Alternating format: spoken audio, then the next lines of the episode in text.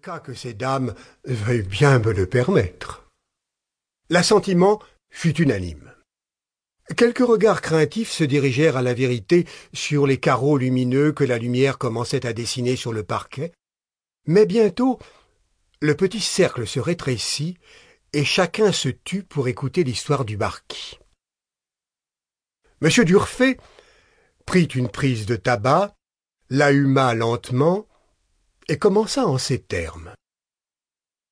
Avant tout, mesdames, je vous demande pardon si dans le cours de ma narration il m'arrive de parler de mes affaires de cœur plus souvent qu'il ne conviendrait à un homme de mon âge. Mais j'en devrais faire mention pour l'intelligence de mon récit.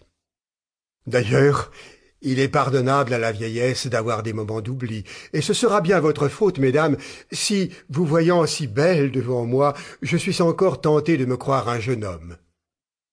Je vous dirai donc, sans autre préambule, que l'année 1759, j'étais éperdument amoureux de la jolie duchesse de Gramont. Cette passion, que je croyais alors profonde et durable, ne me donnait de repos ni le jour ni la nuit, et la duchesse, comme font souvent les jolies femmes, se plaisait par sa coquetterie à ajouter à mon tourment. Si bien que, dans un moment de dépit, j'en vins à solliciter et à obtenir une mission diplomatique auprès du hospodar de Moldavie, alors en pourparlers avec le cabinet de Versailles, pour des affaires qu'il serait aussi ennuyeux qu'inutile de vous rapporter.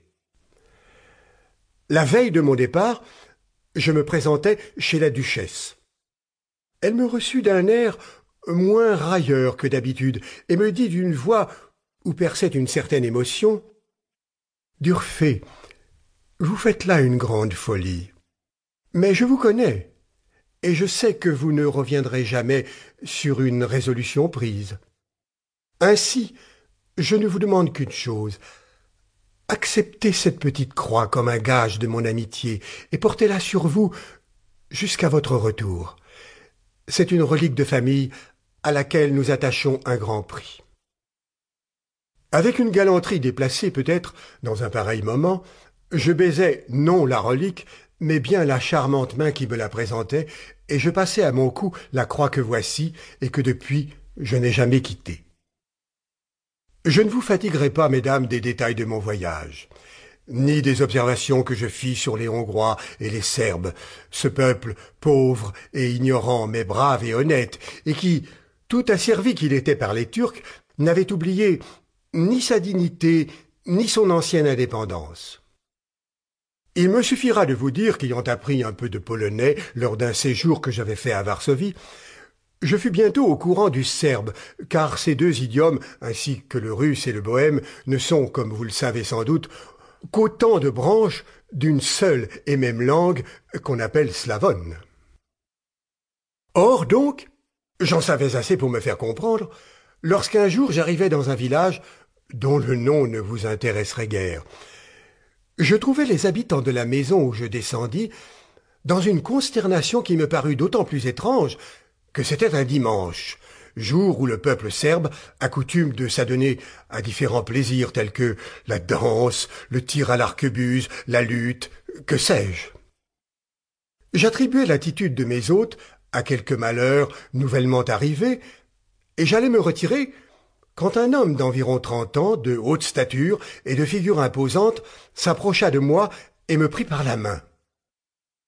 Entrez, Entrez, étranger, me dit-il. Ne vous laissez pas rebuter par notre tristesse.